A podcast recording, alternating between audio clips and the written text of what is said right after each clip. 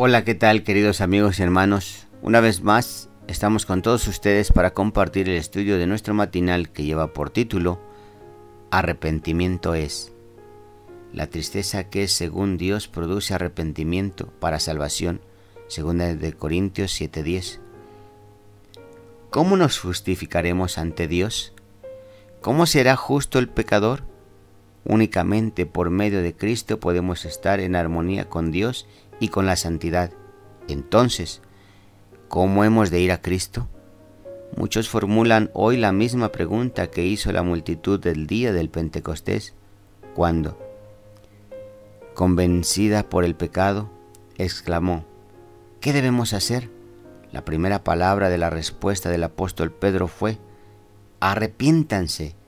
Hechos 2.37 al 38. Poco después, en otra ocasión, dijo, para que sean borrados sus pecados, arrepiéntanse y vuélvanse a Dios. Hechos 3:19. El arrepentimiento incluye tristeza por el pecado y además abandonarlo. No renunciaremos al pecado a menos que nos demos cuenta de su maldad. No renunciaremos al pecado a menos que nos demos cuenta de su malignidad y mientras no lo repudiemos de corazón, no habrá cambio real en nuestra vida. Muchos no entienden la verdadera naturaleza del arrepentimiento y se entristecen por haber pecado e incluso cambian su conducta exteriormente porque temen que sus malos hábitos les provoquen sufrimiento. Pero esto no es arrepentimiento en el sentido bíblico. Temen más el sufrimiento que el pecado en sí. Eso fue lo que sintió Esaú cuando vio que había perdido su primogenitura para siempre.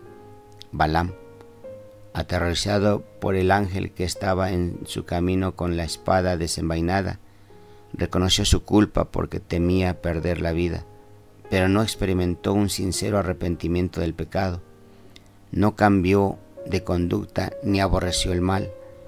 Judas Iscariote, después de haber traicionado a su Señor, se lamentó, he pecado, porque he entregado sangre inocente. Mateos 27:4. La confesión de Judas fue arrancada a su alma atormentada por un tremendo sentimiento de condenación y una terrible expectativa de juicio. Hebreos 10:27. Las consecuencias las consecuencias que tendría que afrontar lo llenaban de terror pero no experimentó un arrepentimiento verdadero ni, dolor en su alma por haber traicionado al Hijo Inmaculado de Dios y negado al Santo de Israel.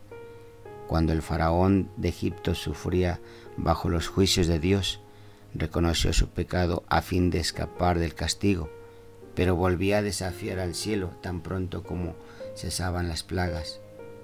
Éxodo 7:11. Todos los mencionados lamentaban los resultados del pecado, pero no experimentaron pesar en el pecado mismo. Señor, transforma nuestro corazón. Haz que realmente nos sintamos arrepentidos por nuestra conducta, para que nuestra vida tenga un cambio verdadero. En el nombre de Jesús. Amén. No te pierdas el siguiente matinal que te llevará de vuelta al hogar.